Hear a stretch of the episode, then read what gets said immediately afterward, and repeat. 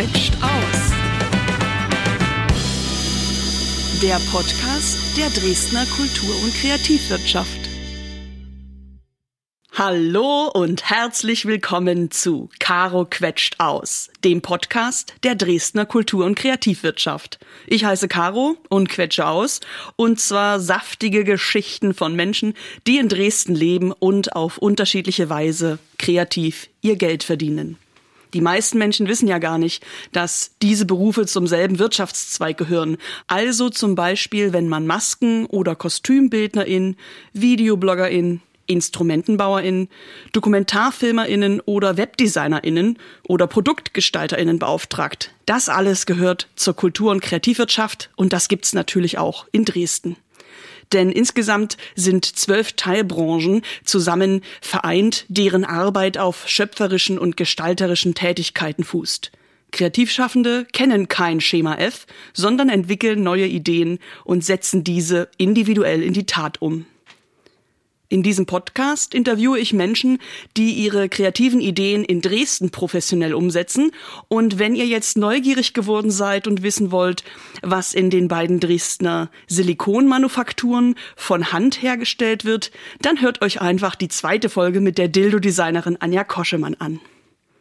In der letzten Folge erzählte uns der Jeans-Designer und Maßschneider Johann Rudloff, wozu er tatsächlich 27 Maschinen braucht, um eine Jeans herzustellen und wie er Weltklasse-Stoffe aus Japan nicht nur für sich selbst in großen Mengen importiert, sondern auch für hiesige DesignerInnen in kleinen Portionen zum Kauf anbietet. Hier hört ihr auch, wie Johann in den ersten seiner bisherigen zwölf Betriebsjahren ohne Kredit ein eigenes Unternehmen gründen konnte – und warum er nun einen neuen Standort außerhalb Dresdens suchen muss. Neue Interviews hört ihr also jeden zweiten Dienstag auf den Plattformen Spotify, Deezer und Apple Podcast. Tja, und heute, da gibt's eine Besonderheit, denn dieser Podcast entsteht in Kooperation mit dem Branchenverband der Dresdner Kultur- und Kreativwirtschaft.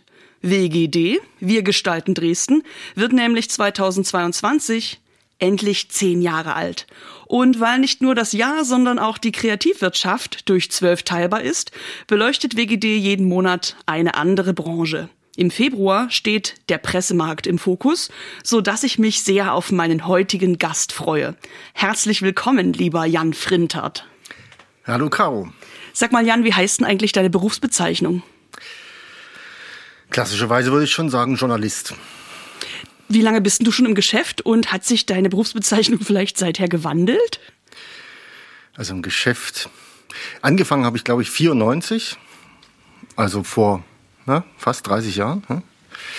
Ähm, die Berufsbezeichnung selber hat sich nicht gewandelt. Ich habe zwischendurch immer mal ein paar Dinge gemacht, die man vielleicht nicht so als Journalismus bezeichnen würde, sondern eher als PR oder Texterei oder sowas. Ähm, ich glaube nur, dass mit dem Begriff Journalist äh, heutzutage was anderes verbunden wird als noch vor knapp 30 Jahren eben. Oh, jetzt bin ich ganz gespannt. Kannst du mal schön weit ausholen? Ähm, was war denn vor 30 Jahren, als du anfingst, anders als heute? Denn du bist ja tatsächlich seit 30 Jahren als Journalist aktiv. Naja, was war anders? Wir hatten Mitte der 90er äh, ein Internet, was sozusagen so rudimentär vorhanden war, dass es niemand genutzt hat. Ja.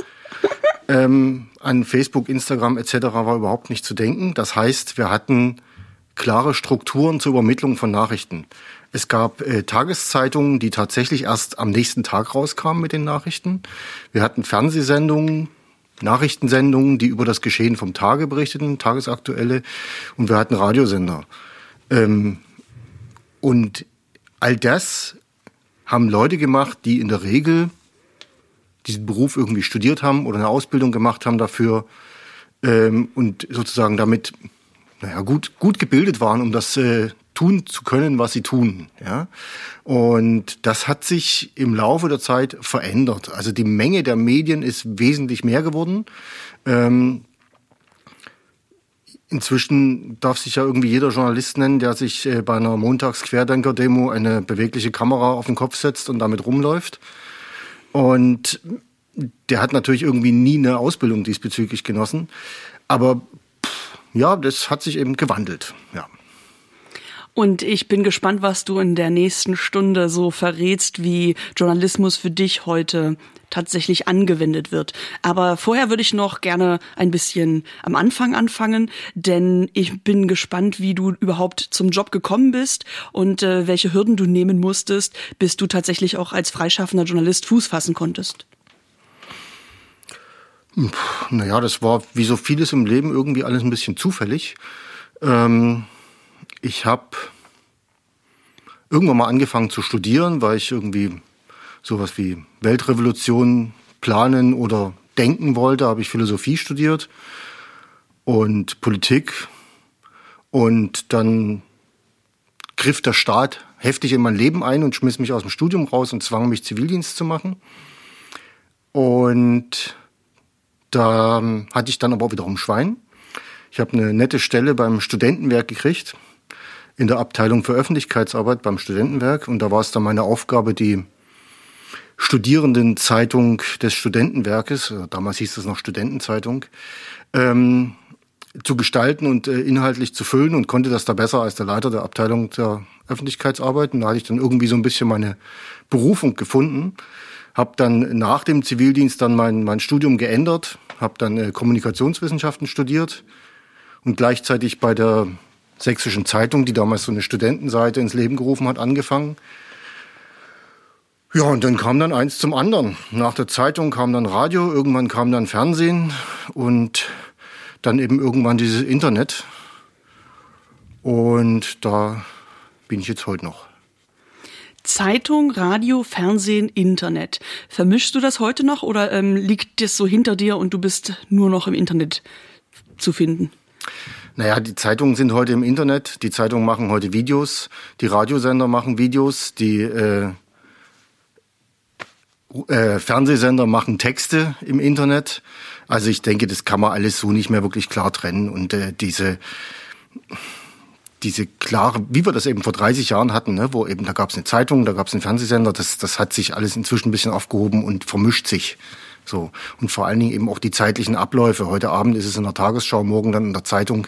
Das spielt alles keine Rolle mehr, weil es ist, wenn es passiert, fünf Minuten später in der Zeitung eben online.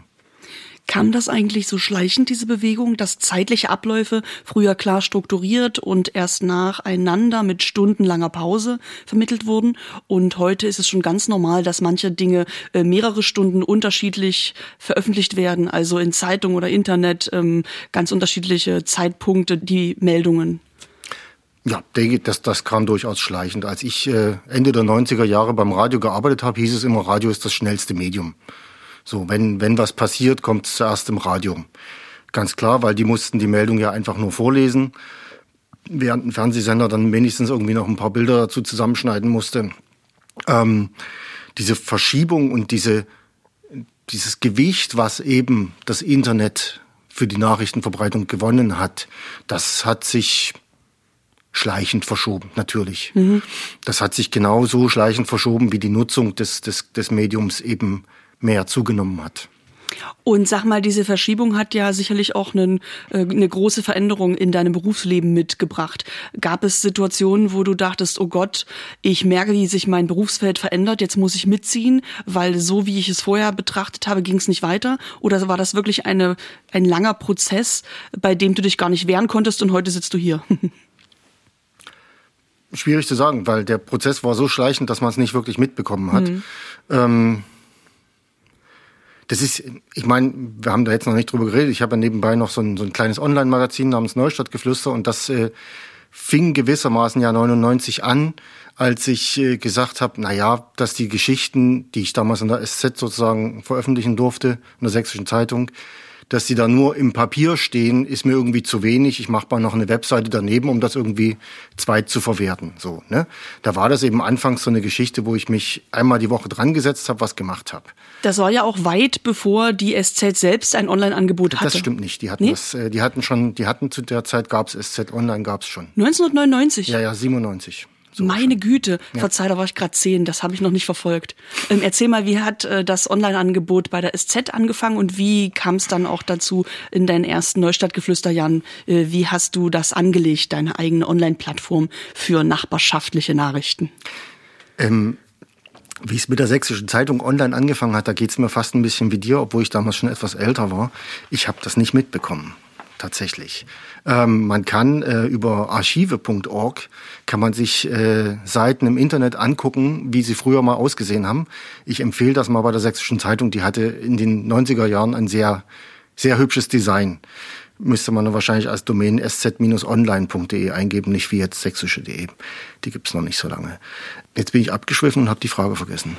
Ja, mich interessieren natürlich die ersten Jahre, die Anfänge deines nachbarschaftlichen Nachrichtenmagazins Neustadtgeflüster. Mhm. Du hast gerade gesagt, du wolltest das ein bisschen für die äh, Ewigkeit und für eine größere Leserschaft ähm, auf machen und äh, wie hat sich das in den ersten Jahren entwickelt? Denn ich kann schon verraten, heute ist das Neustadtgeflüster sowohl auf seiner eigenen Plattform als auch in Social-Media-Kanälen Natürlich hast du auch einen Telegram-Kanal, nicht nur Facebook. Ähm, bei vielen Leuten wirklich eine Tageslektüre und das kostenfrei. Okay, nochmal zum Anfang zurück. Das war tatsächlich eigentlich vielleicht wie so ein öffentliches Archiv gedacht. Ich habe so gedacht, wenn, wenn diese, das war damals eine Kolumne in der Sächsischen Zeitung, wo ich sozusagen einmal in der Woche äh, über die Neustadt geschrieben habe, was irgendwie pff, mich gerade so bewegt hat, war so ein bisschen so eine, eher auch so eine Gedankenspielerei, die da so erschienen ist und habe so gedacht, na ja, das ist ja auch doof, wenn die Zeitung weg ist und im Altpapier ist, dann findet es ja keiner mehr und da wäre es doch schön, wenn man so ein Archiv hat und da hatte das tatsächlich am Anfang auch wirklich so ein Archivcharakter, da habe ich eben auf der Startseite eine Tabelle gehabt, wo dann stand, Juli, August, September und da waren dann die Geschichten aufgelistet. Also so eine, äh, eine Formatierung, wie man sie sich heute überhaupt nicht mehr vorstellen könnte. Ähm, das hat sich dann, naja, dann gab es den nächsten Schritt, dass ich sozusagen technisch die Möglichkeit hatte, äh, Interaktion zuzulassen. Das war am Anfang ein Gästebuch.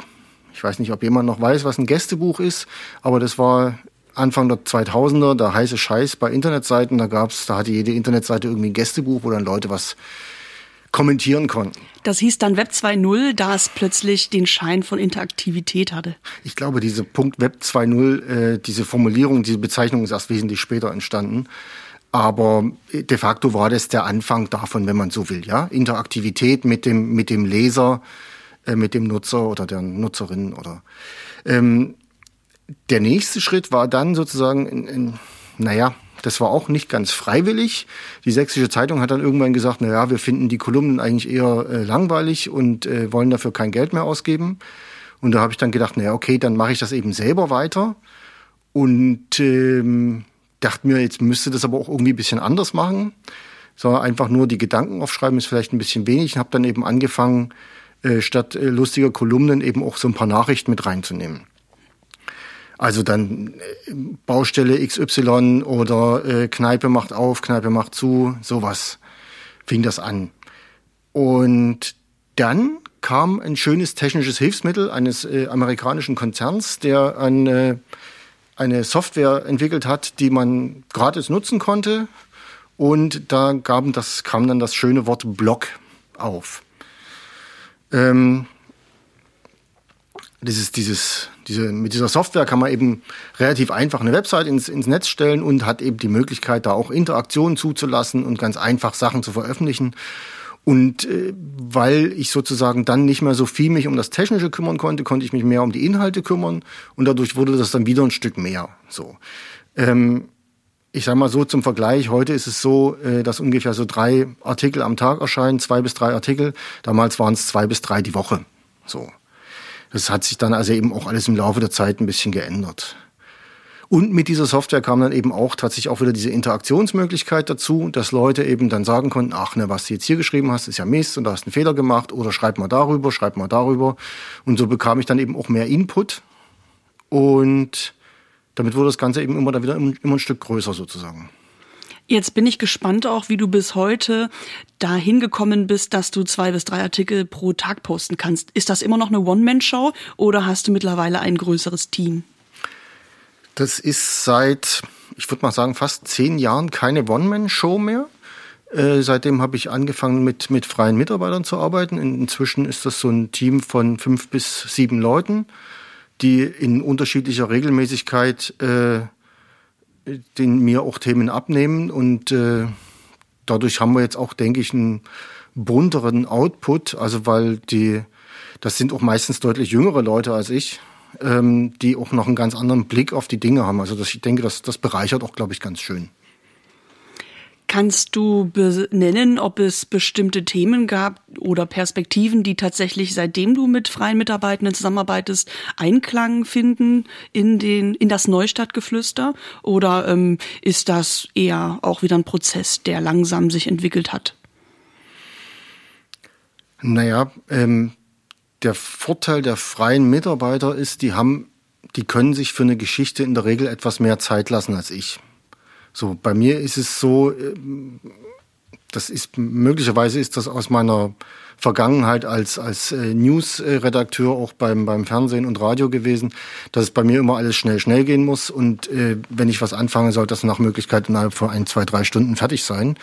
Und diese Geschichten, wo man eben mal sich Zeit nimmt und zu jemanden hingeht und mal zum Beispiel ein Atelier besucht oder äh,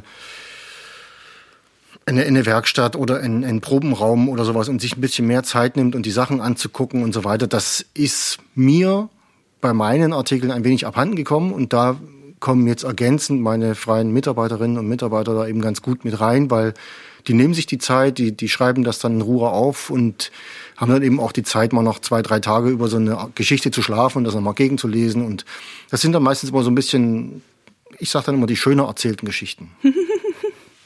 Ähm, und sag mal, darf ich verraten, unter welchem Synonym du das Neustadtgeflüster betreibst oder dort schreibst? Ja, ja, das ist, äh, ist ja kein Geheimnis, das findet ja jeder raus, der ins Impressum guckt. Das ist ähm, ähm, Anton Launer.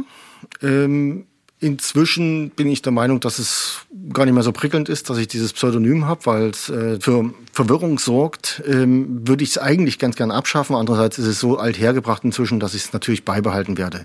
Anton Launer ist sozusagen auch ein Überbleibsel aus der Geschichte, als es mit der Sächsischen Zeitung angefangen hatte, weil der damalige äh, Redaktionsleiter dort hatte drum gebeten, dass ich das unter Pseudonym schreibe, damit äh, das eben gegebenenfalls auch mal jemand anders schreiben kann. Das hat dann zwar nie stattgefunden, aber da war das eben hübsch und da durfte ich mir was ausdenken und da dachte ich mir, Mensch, Anton wie Antonstadt. Also die äußere Neustadt wird auch als Antonstadt bezeichnet. Und Launer wegen guter Laune und Alaunpark und Alaunstraße, das ergab sich dann irgendwie wie von selbst. Mensch, Jan, ich merke wieder, was für eine Detailverliebtheit du tatsächlich an den Tag bringst und wie sehr du in Dresden verortet bist und auch unter die Oberfläche schaust. Also oft, wenn ich deinen Blog lese oder dir zuhöre, dann sehe ich tatsächlich, welche Schichten noch darunter liegen, was zum Beispiel vor 10, vor 20 oder vor 100 Jahren war. Das sind ja auch Rubriken, die du im Blog tatsächlich pflegst wenn du zum Beispiel, du hast es vorhin schon gesagt, ein neues Restaurant im Stadtteil entdeckst, dann wird das gleich getestet mit Fotos und ähm, Geschmacksvergleich und gleichzeitig im untersten Absatz verweist du auch darauf, welche anderen Bistros oder Geschäfte hier in den letzten 10, 20 Jahren schon Station gemacht haben. Und auf diese Weise empfinde ich das als Leserin als eine Chronik der Dresdner Neustadt oder wie du sagst, Antonstadt, ja. Da muss man sagen, da ähm, da kann man natürlich in Dresden hier auch auf äh, ein paar Enthusiasten zurückgreifen.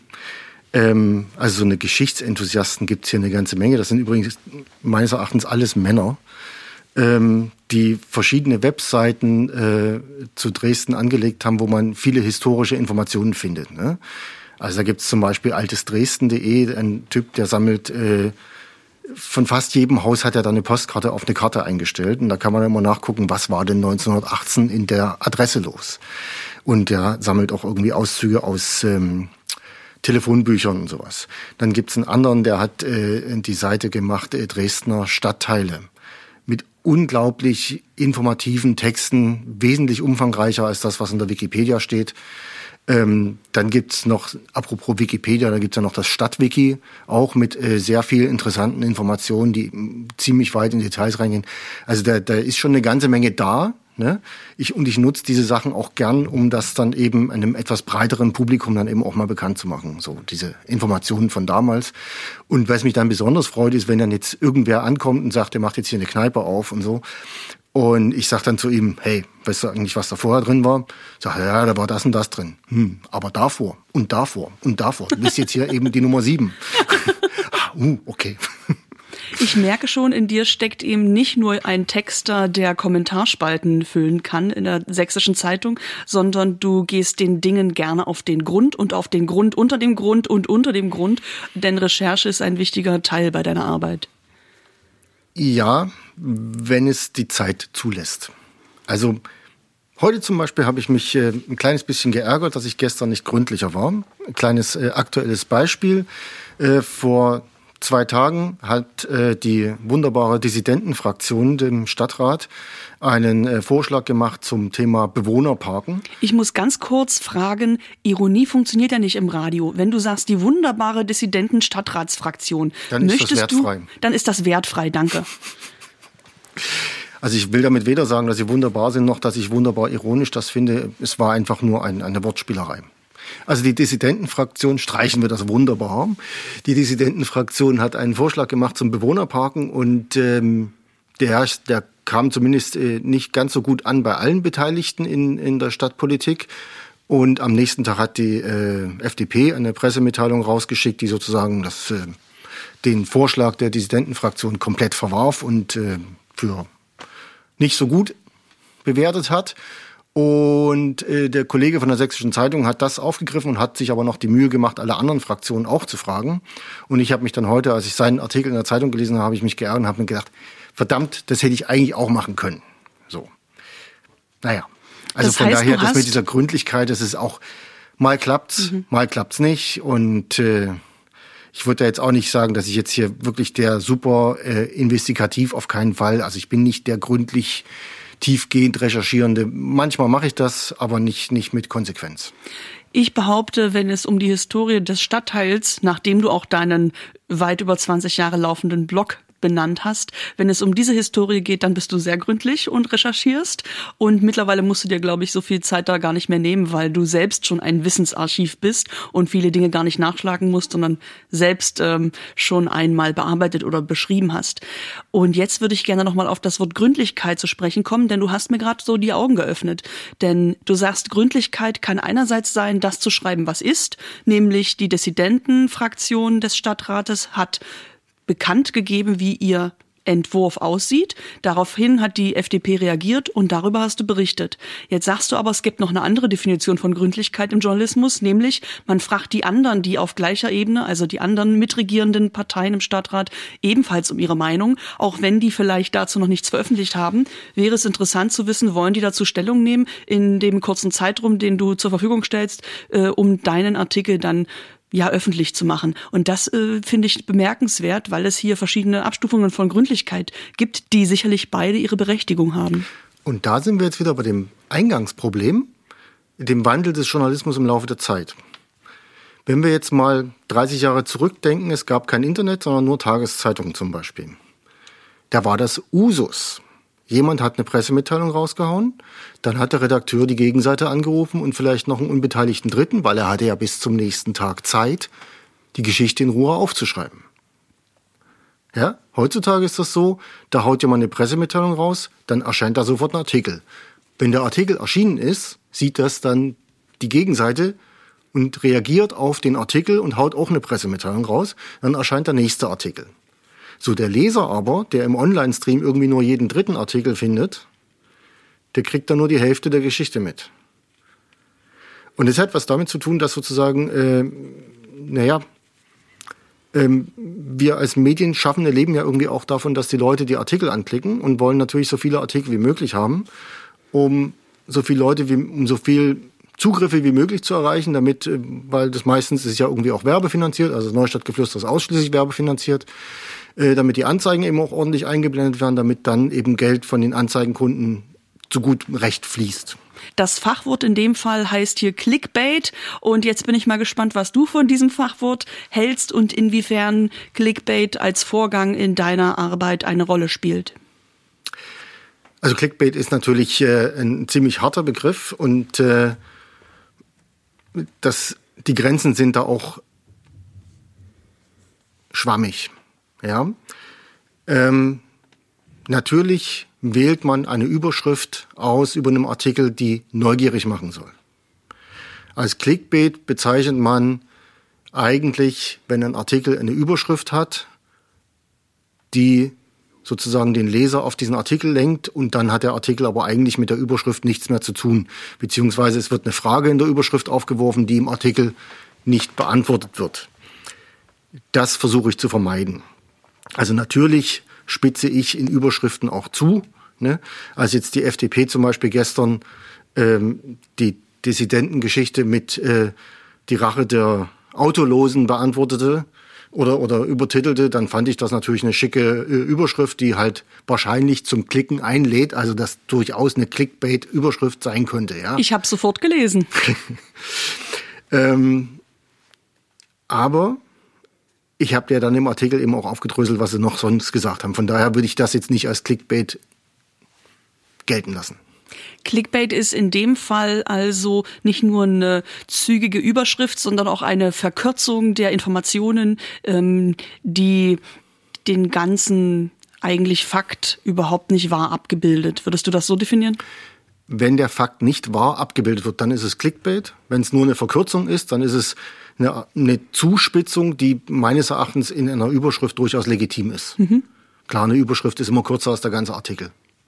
Ah, vielen Dank für diesen Ausflug äh, ja, ins äh, Presselexikon.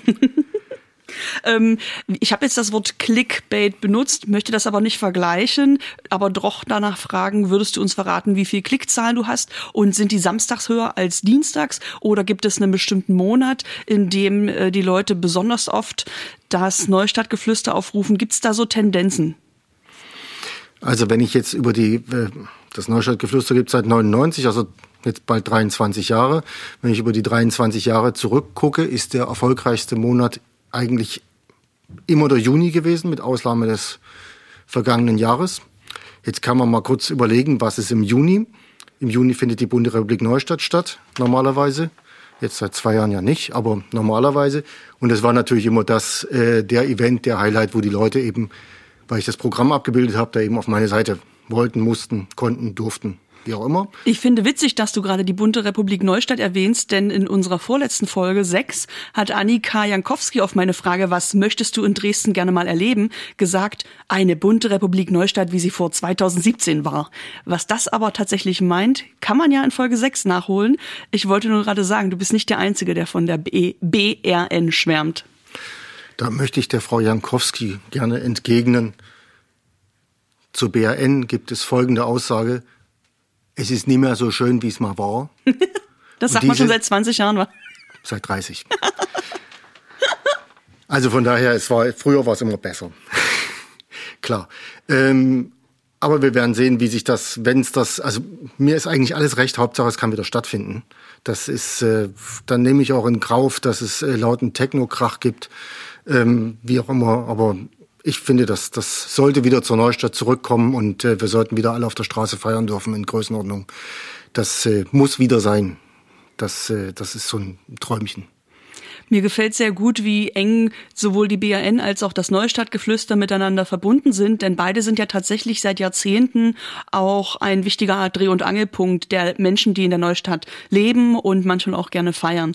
Von daher bin ich interessiert, welche anderen, ja, KooperationspartnerInnen oder inspirierende Menschen oder Orte du auch schon seit, ja, weit über zehn Jahren besuchst oder darüber berichtest. Wer ist dann noch wichtig für diese Form der Nachbarschaftsgestaltung? In der Neustadt jetzt? Naja, es, es gibt da ein politisches Gremium, ne, das nannte sich früher Ortsbeirat, das nennt sich jetzt Stadtbezirksbeirat. Die treffen sich da einmal im Monat und da wird äh, über die Belange des äh, Viertels äh, beraten. Ähm, das ist, denke ich mal, ein ganz wichtiger Faktor. Ähm, wird leider, glaube ich, vom Publikum immer ein bisschen unterschätzt. Und Seit zwei, drei Jahren oder so ist das jetzt äh, auch ein bisschen besser geworden. Seitdem heißen die eben Stadtbezirksbeirat, haben ein bisschen mehr Befugnisse und können auch Gelder verteilen. Seitdem ist da so ein bisschen auch die Akzeptanz, glaube ich, gestiegen. Das ist natürlich, also das ist ein wichtiges Gremium. Weitere wichtige Punkte sind natürlich äh, die, die kulturellen Institutionen. Ne? Also was es da, was es da gibt an, an Clubs. Und äh, ich sag mal, wenn ich zum Beispiel überlege, dass ich schon über den 60. Geburtstag der Scheune geschrieben habe, die jetzt irgendwie den 70. oder 75. gar schon haben, wie auch immer. Das muss ich ähm, wohl im Neustadtgeflüster nachschlagen, ob die Scheune jetzt, jetzt 70 oder 75 jetzt selber ist. nachschlagen, also weil das ist so manches, manches merkt, hat man dann eben doch nicht mehr ganz im Kopf. Ähm, oder äh, über, weiß ich nicht, die Polizei, mit der rede ich regelmäßig, mit äh, mit, mit äh, den, den Kinobetreibern regel, regelmäßig, mit den verschiedenen Kneipen, äh, Galerien und so weiter. Also da, da gibt's durchaus Beziehungen, die auch tatsächlich schon über zehn und Jahre alt sind. Das sind dann eben auch so Leute, die, die mich dann auch auf der Straße grüßen und so. Da ist man dann schon auch eine, eine bekannte Nummer sozusagen.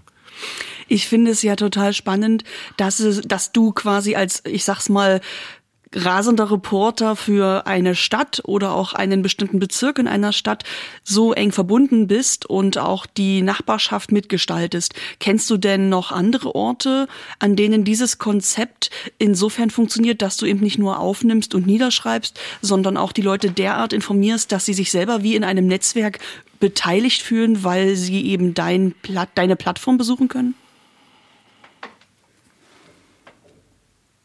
Ich weiß gar nicht, ob ich das jetzt so stehen lassen könnte.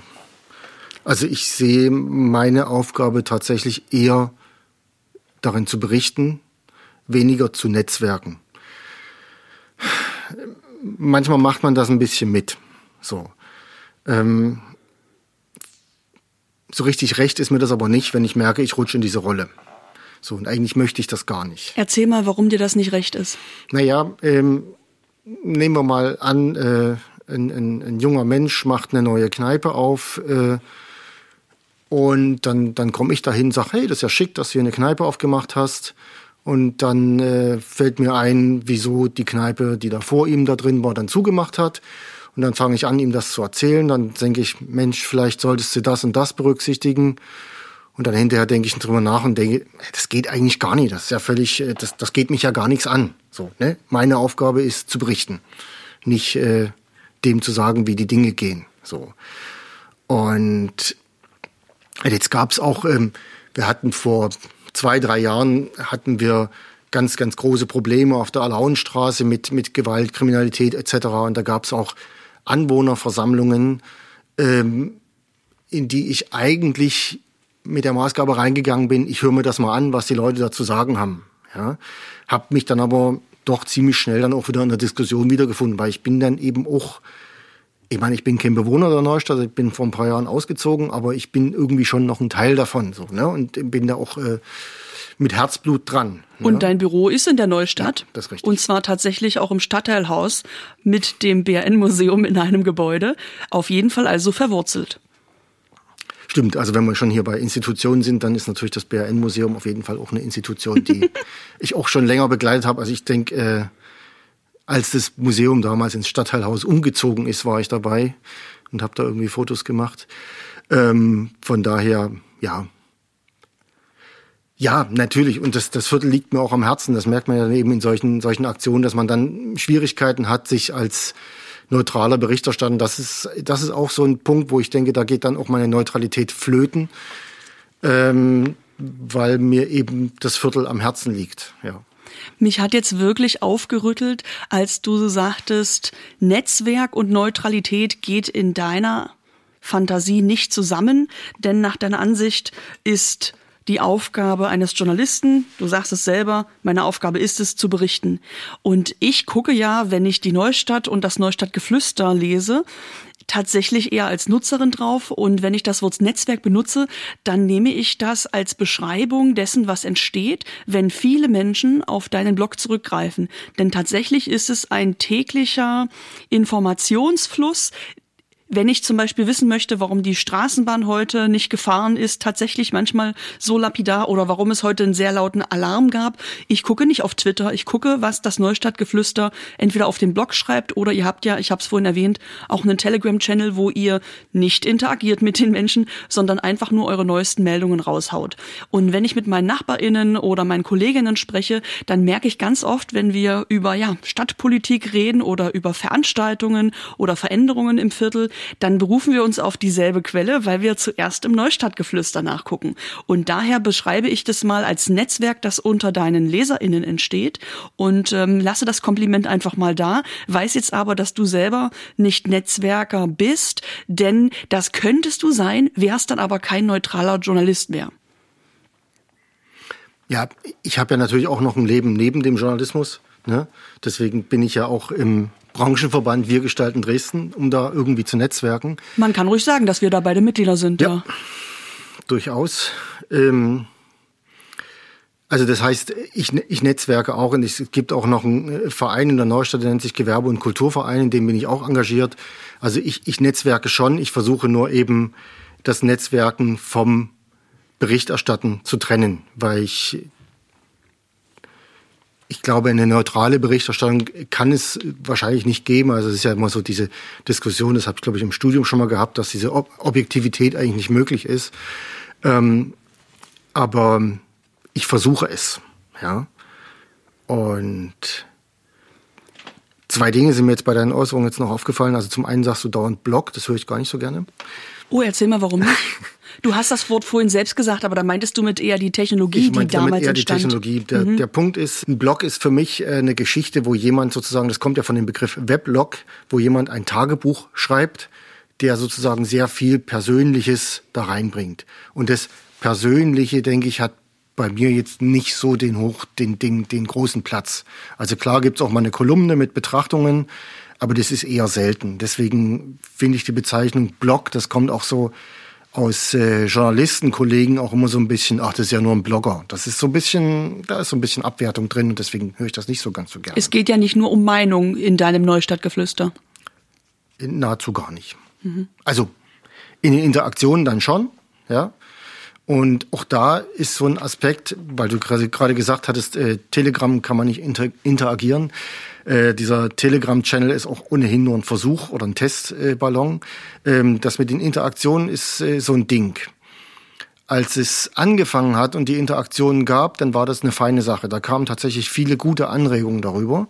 Und umso größer das ganze äh, Neustadtgeflüster wurde, du hattest vorhin mal nach Klickzahlen gefragt. Ne? Also inzwischen sage ich, sag ich immer so zwischen 70 und 80.000 Leser im Monat.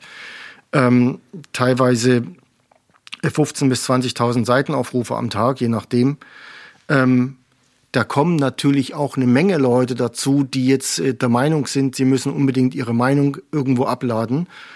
Und das führt dann dazu, dass wieder auch andere Leute sich von der Meinung dann verletzt fühlen. Und das hat, äh, ja, ich glaube, das ist jetzt auch so zwei Jahre her oder sowas. Das hat bei mir schon zu einer heftigen Krise geführt.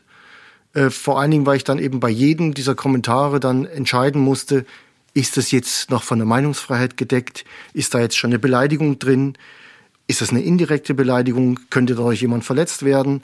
Und das, da hat man eine ziemliche Verantwortung und äh, das hat mich selbst ganz schön ähm, angefressen. Und deswegen habe ich das ähm, auf der Webseite selber ziemlich krass reguliert. Also da habe ich jetzt äh, eine Regel, die ich nicht so hundertprozentig befolge, und dass ich sage, es gibt keine Kommentare mehr, sondern nur noch Ergänzungen.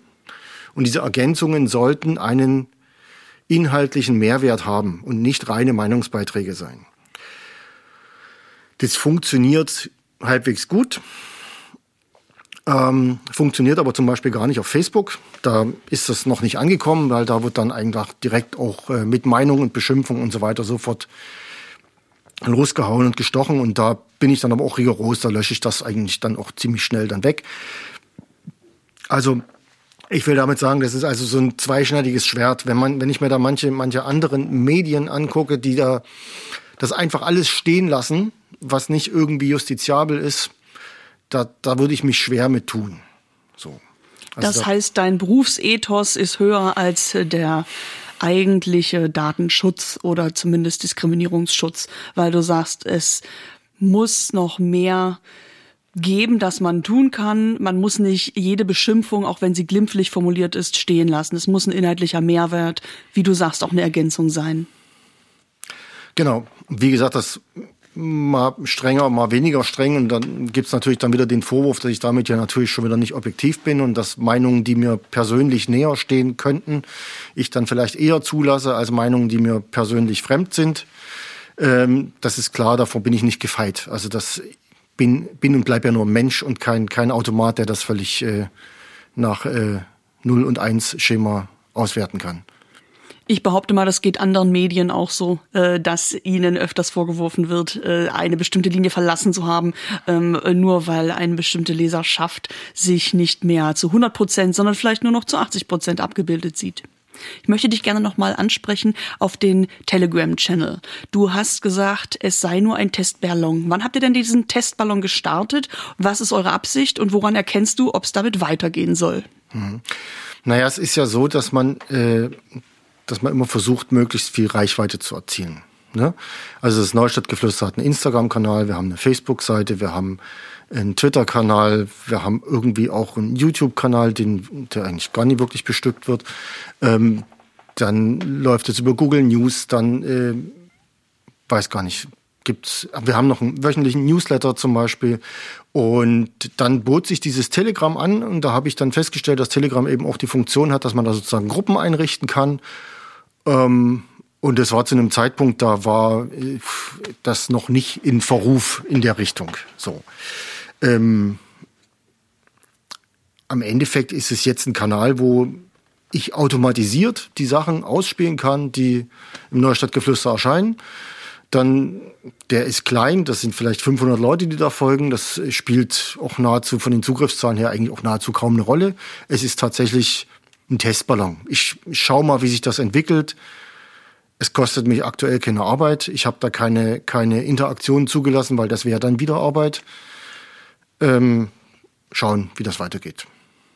Also das Ziel war, deine Leserschaft noch besser zu informieren und vielleicht auch neue hinzuzugewinnen. Und ähm, aktuell meinst du, man müsste noch mehr dafür tun, damit noch mehr Leute von diesem Kanal erfahren.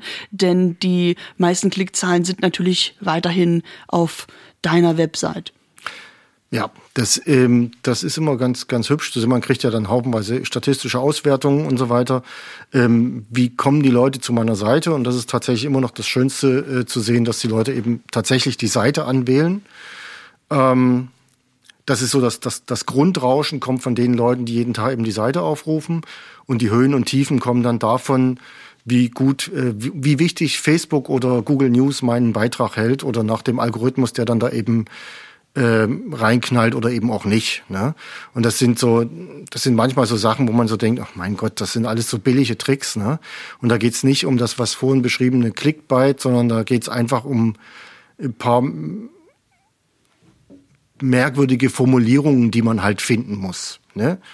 Also was ja Dauerbrenner seit äh, zwei Jahren ist, ist ja das Thema Corona. Ne? Und wenn ich da sozusagen am Sonntag meine neuen Corona-Regeln raushaue, dann kann ich davon ausgehen, dass das wieder zig Leute anklicken werden und sich dann eben auch durchlesen. Ähm, dann weiß ich, dass das über diese Kanäle hauptsächlich geht. Das kommt nicht von den Leuten, die jetzt tatsächlich täglich auf meine Seite gehen. Ich finde interessant, dass du so deine hauptsächliche Leserinnenschaft beschreibst, äh, zu der ich scheinbar nicht gehöre, denn ich lese entweder, weil du über Facebook deine neuesten Artikel postest oder eben weil ich im Telegram Kanal darauf angesprochen werde. Also als das ist immer interessant, weil dann kommt ja eine Nachricht direkt zu mir und sagt Neustadtgeflüster, möchtet ihr was Neues flüstern? Da fühle ich mich immer direkt angesprochen. Ähm, verrat uns doch mal, welche verschiedenen Rubriken oder Reihen habt ihr auf eurer Website und ja, vielleicht hast du noch die ein oder andere Kuriosität aus den letzten Jahren für uns parat. Gib mal so Beispiele, äh, was außeralltäglich, aber dennoch berichtenswert ist. Mhm. Naja, wir haben immer mal wieder Reihen, die anfangen und auch wieder enden. Ähm, aktuell haben wir zum Beispiel so eine Reihe, die nennt sich Vor 100 Jahren. Da habe ich einen Autor gewonnen, beziehungsweise hatte sich bei mir beworben, der Heinz Kulp. Äh, der schreibt, der, der recherchiert in, in, in alten Ausgaben der Tageszeitung. Das kann man inzwischen ja auch online ganz gut machen, da ist ja ganz viel erfasst und schreibt dann da so ein bisschen gesponnen um einen kleinen Sachverhalt herum eine Geschichte. So, ne? Also zum Beispiel hat er da neulich äh, eine Geschichte, wo sich dann eben eine Leserin an eine Dresdner Tageszeitung vor 100 Jahren gewandt hat, weil sie denn äh, Probleme mit äh, irgendeiner Geschlechtskrankheit hatte. Und da hat er dann geguckt, ah Moment, die hat sich aus, der, aus dem Hechtviertel gemeldet, welcher Arzt war denn um die Zeit da tätig? Und da hat er dann eben eine Geschichte draus gestrickt, dass eben dann der Arzt so und so zu der Dame gegangen ist. So. Und das Ganze ist dann eben alles ein bisschen erheiternd, amüsant und hat in der Regel dann eben auch einen äh, interessanten Hintergrund. In dieser ganzen Geschichte haben, ist zum Beispiel auch erschienen äh, eine fünfteilige Serie über die spanische Grippe und, und ihre Auswirkungen in Dresden. So.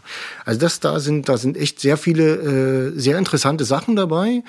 Ähm, finde das immer ein bisschen schade, weil das wird gar nicht so intensiv gelesen. Also es gibt manchmal ein paar herausragende Sachen, aber ich denke, so auf Dauer ist das so eine Serie, die durchaus äh, sich mal anzugucken lohnt. Ne? Also so unter dem, dem Schlagwort äh, vor 100 Jahren oder aus Zeiten von Uropa und Uroma. Das ist äh, also eine interessante Serie, die wir fortführen. Ansonsten hatten wir jetzt eine schöne Serie. Ähm, da hatte ich äh, eine, eine Französin, die in Dresden lebt, die hat so ein bisschen über das Dilemma, was man so als Französin erlebt und die Sprachschwierigkeiten und die Missverständnisse und die kulturellen Unterschiede. Und die Serie ist jetzt ausgelaufen. Ähm, ich will jetzt mit ihr an dem äh, Nachfolgeprojekt arbeiten, dass wir äh, gucken, dass wir vielleicht das noch aus Sicht anderer Nationalitäten noch mal ein bisschen begutachten. Ich denke, dass die Neustelle ist ja reich an Leuten, die aus, aus unterschiedlichen Ländern kommen. Jetzt muss man mal schauen, wie sehr sich äh, Nicht-Muttersprachler trauen, Texte zu schreiben. Da muss man vielleicht noch ein bisschen äh, ermutigend und unterstützend mit rangehen. So, das ist auch ein schönes Projekt, was da wieder anläuft. Eine andere Serie, die jetzt auch äh, schon vor einer Weile ausgelaufen ist, die hm, beim Leser irgendwie nicht so besonders ankam, aber ich fand sie halt sehr schön und fand es immer auch fortsetzend. Ähm, in der Neustadt kleben an allen Straßenecken so kleine Fliesen. Oh, diese Serie liebe ich so sehr. Echt? Ja, weil ich gucke mir meistens nur die Bilder dazu an und dann gehe ich suchen und überlege, wo habe ich die schon mal gesehen. Okay. Na, da hatte ich jedenfalls, das, das war, ging auch auf Initiative einer Leserin äh, zurück. Die hatte gemeint, ah, die hängen überall rum und ich mache mal Fotos davon, ich schicke die dann zu. Die hat mir dann die Fotos zugeschickt und ich habe dann äh, versucht, immer noch so ein bisschen, ein kleines bisschen Text drumherum zu machen. So, ne? Also manchmal wusste man was über den Künstler, manchmal wusste man was äh, über das Haus, wo die Fliese dran ist oder so und das, das kam dann dazu. Und dann war, also der, der Höhepunkt dieser ganzen Fliesenserie war dann tatsächlich, als ähm, äh, ich informiert wurde von einer äh, Künstlerin, die solche Fliesen macht. Und ich durfte die dann in ihrer Werkstatt am Küchentisch sozusagen besuchen und konnte äh, nachschauen, wie die diese Fliesen macht.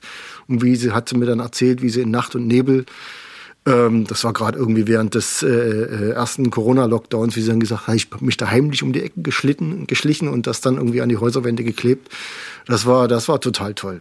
Ich merke schon, an dieser Stelle ist es sehr wichtig, dass du deine Quelle geheim hältst, denn es handelt sich um Street Art und da fragt man nicht nach Genehmigung, sondern da batscht man die Fliese an die Außenwände von privat oder auch öffentlichen ähm, ja, Häusern. Das freut mich als Bewohnerin sehr und ich lese das auch gerne. Ja, klar. Also da, dazu gibt's natürlich auch äh, unterschiedliche Meinungen. Also es gibt sicherlich auch Leute, die das als äh, störend oder als äh, Verunstaltung und so weiter empfinden. Ja, das kann schon alles sein. Ich, äh, ich komme auch nicht mit aller Street Art klar. Ich finde vor allen Dingen dann äh, Street Art nervig, wenn sie wiederum andere Kunst zerstört. Also zum Beispiel gibt's an der Luisenstraße in der Nähe des äh, äh Café Blumenau gibt's ein äh, winzig kleines gestaltetes Wandfenster. Also es gibt, ähm, was weitaus bekannter ist, ist sicherlich der, der kleine Elektrokönner auf der Sebnitzer Straße. Der ist ja sehr bekannt, dieses Kellerfenster, was da als Laden gestaltet ist, als Miniaturladen. Und ich, in demselben Stil, ich weiß nicht, ob es der gleiche Künstler, die gleiche Künstlerin war, weiß ich nicht. Ähm, aber in demselben Stil ist ein kleines äh, Guckloch zu einem Kellerfenster eben auch als Fenster gestaltet. Und irgendjemand musste da neulich einen großen Tag drüber knallen, der die ganze Wand einnimmt und natürlich eben auch dieses Fenster zugesprüht hat. Das fand ich dann, naja, sagen wir mal, eher traurig. Das war unachtsam, da hast du recht. Ich merke also, du sammelst gerne Fakten und gehst auf Recherchereise, aber du hast vorhin auch schon erzählt, dass du gerne Geschichten erzählst, ja? Wie geht denn das zusammen? Bist du manchmal auch mit fiktionalen Texten unterwegs? Das hat in letzter Zeit äh, leider ein bisschen nachgelassen. Ähm, Habe ich, mache ich aber gern eigentlich. Ähm, vielleicht liegt das auch an dieser ganzen äh, beschissenen Zeit aktuell, dass man halt irgendwie so wenig äh, äh, in Konzerte, Clubs, Kultur etc. Auch Kneipen war ja jetzt nur sehr eingeschränkt möglich, dass man vielleicht gar nicht mehr so die, die Lust und die, die Möglichkeiten für Fiktion hatte. Aber nee, ich habe also äh, super Geschichten sind entstanden eigentlich, indem man einfach abends äh, an der Straßenkante sitzt und äh, das Leben, äh, den Trubel beobachtet und sich dann äh, so ausmalt, was wäre, wenn.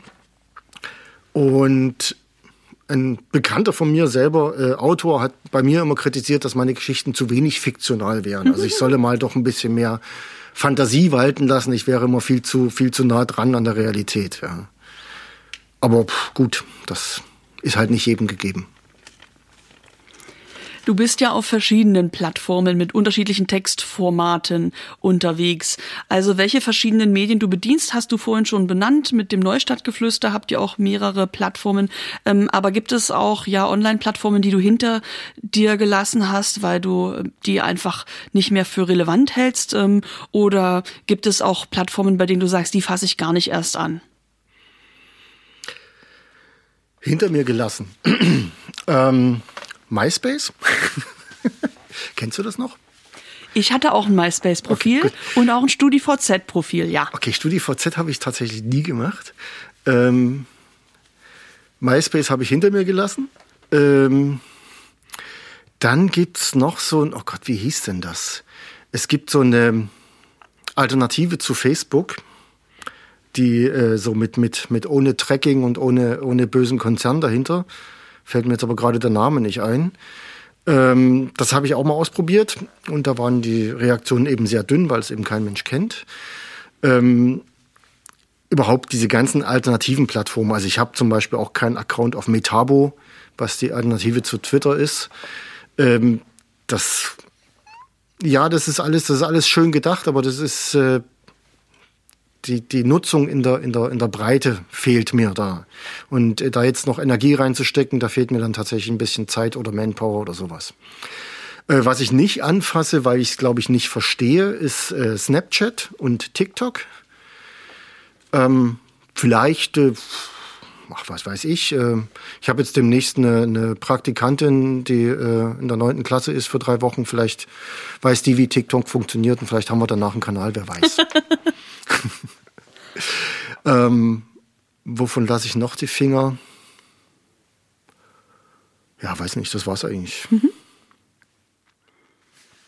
Und bei welchen Aufgaben ziehst du eigentlich KollegInnen hinzu? Du hast vorhin schon gesagt, das Neustadtgeflüster hat einen Pool aus freischaffenden AutorInnen. Du hast also öfters auch mal jemanden zum Praktikum bei dir. Gibt es ähm, Ach so, ja, ich muss noch ganz kurz sagen, du bist ja nicht nur Neustadtgeflüster, Jan, du bist ja auch Jan Frintert von der Textwerkstatt. Also es gibt verschiedene Firmen in dem Fall, äh, äh, die zu dir gehören und du kannst bei jedem Auftrag dementsprechend entscheiden, ähm, als wer von den vielen Jans du diesen Auftrag annimmst. Und wenn du jetzt auch mal als Textwerkstatt Jan sprichst, was sind denn so die Textarten, die du produzierst oder die bei dir angefragt werden? Und gibt es auch andere Dienstleistungen, die du anbietest, die nicht nur Textproduktion sind. Und mhm. oh Gott, jetzt habe ich schon die 15. Frage gleichzeitig gestellt, nämlich äh, würde ich gerne wissen, bei welchen Aufgaben du ja andere freischaffende Kolleginnen heranziehst. Mhm. Also Punkt eins, die, die freischaffenden Kolleginnen oder Kollegen ähm, setze ich hauptsächlich, nee, setze ich zu 100 Prozent ausschließlich fürs Neustadtgeflüster ein. Ähm, die Textwerkstatt ist eine One-Man-Show und das ist eine Agentur für Kommunikation, nenne ich mich da sozusagen, und ähm, macht Öffentlichkeitsarbeit und Texte.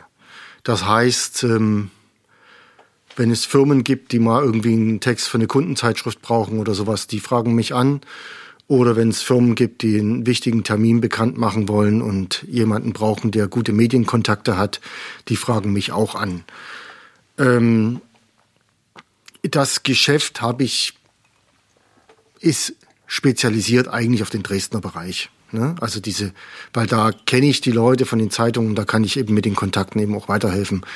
Und da macht das auch irgendwie noch Sinn. Wenn das jetzt alles äh, in einen größeren Bereich geht, also wenn jetzt, weiß ich nicht, irgendein großer Konzern mich anfragen würde, willst du hier mal unsere Öffentlichkeitsarbeit für deutschlandweit machen, da würde ich auch gleich ablehnen. Das ist nicht mein, ist nicht meins. Das ist nicht zielführend. Du hast gerade gesagt, ein Teil deiner Arbeit ist es auch, gute Pressekontakte zu haben. Was sind denn gute Pressekontakte? Heißt das, du hast die E-Mail-Adressen von allen RedakteurInnen aller Printmedien und aller digitalen Medien in Dresden? Oder wo, woran erkenne ich einen guten Presseverteiler? Naja gut, diese E-Mail-Adressen rauszubekommen, ist, glaube ich, keine große Kunst. Das ähm, hat dann was mit Recherche zu tun. Ähm, viel wichtiger ist, dass die mich kennen. So, und dass die wissen, wenn von dem was kommt, dann hat das Hand und Fuß. So. Und das ist, das ist für mich ja die große Kunst einer Kommunikationsagentur, die zwischen Firma und Presse steht, dass die die Texte der Firma so aufbereitet, dass es die Presse wahrnimmt und nie so für den Mülleimer schmeißt.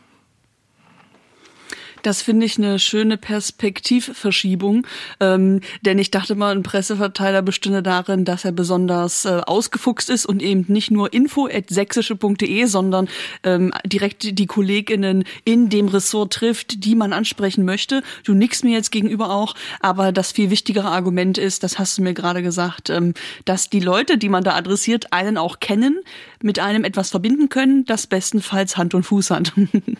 Also der Punkt ist, ich mache dazu gelegentlich auch äh, äh, Workshops, wo ich äh, Leuten in Firmen sozusagen beibringe, äh, wie sie mit den Medien umgehen sollen, bitte.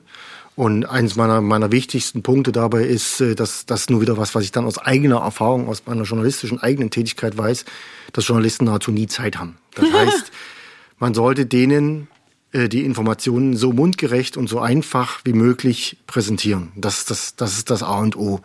Und der Punkt ist, wenn, ich würde mal sagen, wenn 90 Prozent der Journalisten, die ich mit einer Pressemitteilung anschreibe, die kennen meinen Absender und die wissen, das, was von dem kommt, da steht das drin, was ich wissen muss dann kann ich das jetzt auch aufmachen, dann macht das auch Sinn, dann ist das eine sinnvolle Information. Das heißt nicht, dass da mal zu 100 Prozent dann auch tatsächlich ein Artikel rauskommt in der Zeitung, aber die Wahrscheinlichkeit ist schon sehr hoch. Ah, das ist ein super Tipp. Kannst du uns ähm, noch ein paar andere Geheimnisse verraten, die du in deiner ja, PR-Beratung in Firmen mit an die Hand gibst? Was muss ich also wissen, wenn ich äh, eine Pressearbeit gut aufpolieren möchte in meiner Firma oder in meinem Verein? Ähm, ich spreche jetzt gerne auch aus Seiten WGD, denn bei uns ist es oft die Frage, woran erkenne ich einen guten Presseverteiler und wie können wir die Leute, die wir erreichen wollen, auch wirklich nicht nur adressieren, sondern auch erreichen? Also einen guten Presseverteiler erkennst du daran, dass er halt relativ klein ist. Weil ähm, du musst, du musst den für jeden Fall, für jede, für jede neue Pressemitteilung musst du ihn eigentlich neu zusammenstellen. Also du musst da, musst da wirklich gucken, habe ich jetzt was aus dem Bereich Kunst? Habe ich jetzt was aus dem Bereich Sport? Habe ich jetzt was aus dem, wie auch immer? Äh, und dann muss ich eben gucken, wer bei der Zeitung ist da zuständig. So, und dann schickst du es am besten tatsächlich nur an den und ans Sekretariat. Nicht noch an den Politikredakteur und an Wirtschaftsredakteur, was, was, was soll der mit der Kunst? Weil dann ist der nämlich von deiner Absenderei so genervt, dass er dann das nächste Mal, wenn es tatsächlich um Wirtschaft geht, das gar nicht mehr aufmacht. Das macht natürlich Sinn, da hast du recht. Und sag mal, ist E-Mail noch das Go-To-Mittel, um ja Aufmerksamkeit ja. zu bekommen? Ja. Oder gibt es, ähm, wird das oft überlesen und es gibt noch einen kleinen Trick, wie ich die Aufmerksamkeit für meine Informationen, für meine E-Mail erhaschen kann? Naja, das ist äh, das, das E-Mail ist das ist das Werkzeug, was äh, was was benutzt wird, was halt sich am leichten auch am leichtesten auch handeln lässt. Also ich sage mal so, ich kann natürlich auch den Redakteur per WhatsApp darüber informieren, dass er eine E-Mail bekommen hat. Ähm, naja, äh, der Punkt ist, das E-Mail-Postfach ist ja dauernd off. Bei jedem Journalisten ist das dauernd off. Man schaut, was kommt da reingeklickert, weil da kommen ja auch Agenturmeldungen rein und da kommen äh, Nachrichten rein und so weiter. Das ist eigentlich immer offen. Ne? Das heißt, und das wird auch regelmäßig abgearbeitet und die gucken auch, dass man, äh, dass da der Spamfilter gut funktioniert und so weiter. Also das E-Mail-Postfach ist wirklich das A und O, das, das Top-Werkzeug, denke ich, im, im Journalismus. Und wie kann ich mich da interessant machen? Indem der mich hoffentlich oder die Redakteurin mich hoffentlich persönlich kennt und äh, weiß, das ist eine Absenderin, der kann ich vertrauen. Indem du interessante Sachen anbietest. Das auch. Also das, das ist das A und O. Ne, das, äh, das kommt bei mir auch tatsächlich mal vor, dass äh, Firma XY fragt mich an, hier kannst du dazu Öffentlichkeitsarbeit machen. Und ich sage dann, ja, das können wir machen, aber das wird keinen Erfolg haben. Mhm. Das, das läuft nicht. Und ich finde, daran erkennt man dann eben auch eine ehrliche PR-Agentur, ob die einem sowas sagt oder nicht. Eine ehrliche PR-Agentur.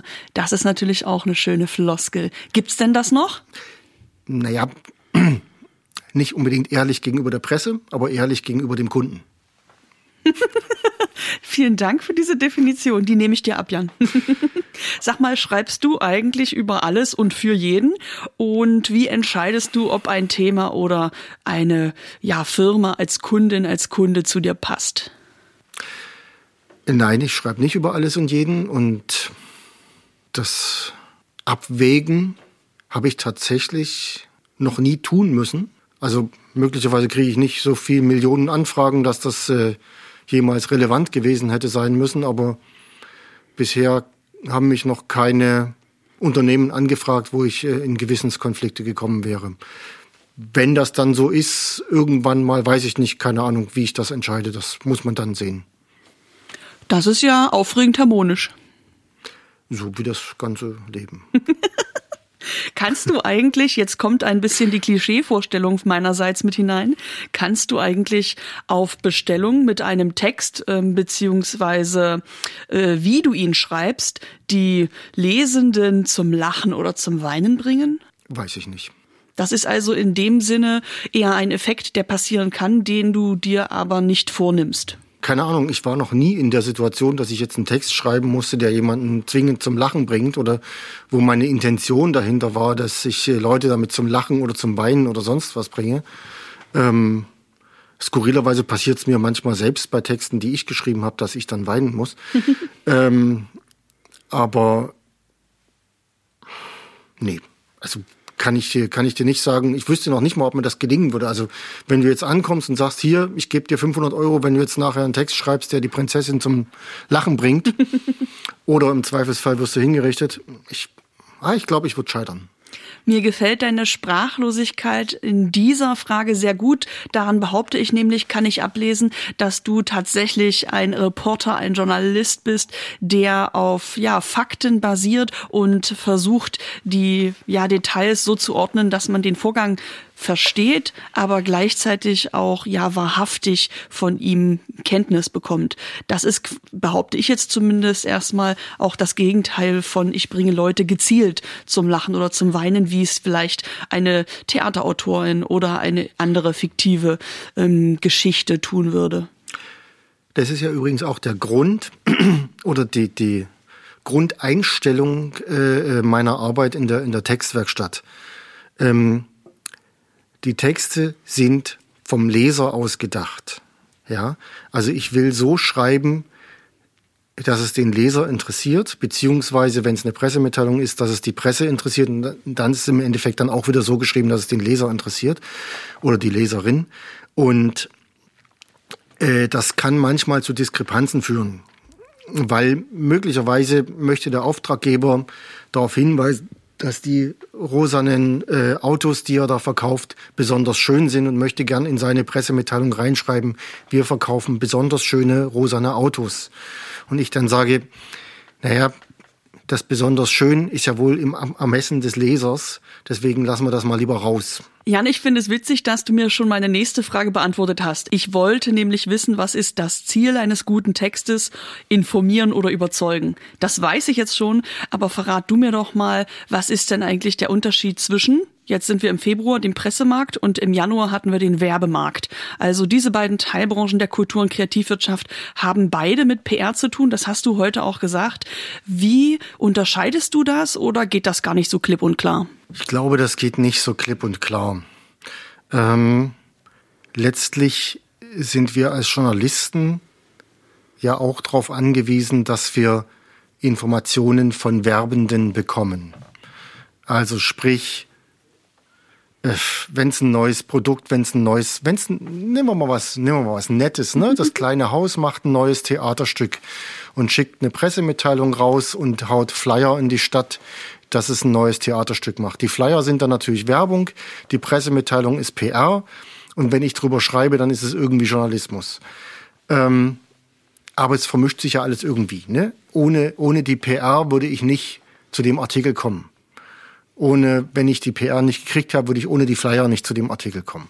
Das heißt, die Werbung erreicht natürlich auch den Journalisten.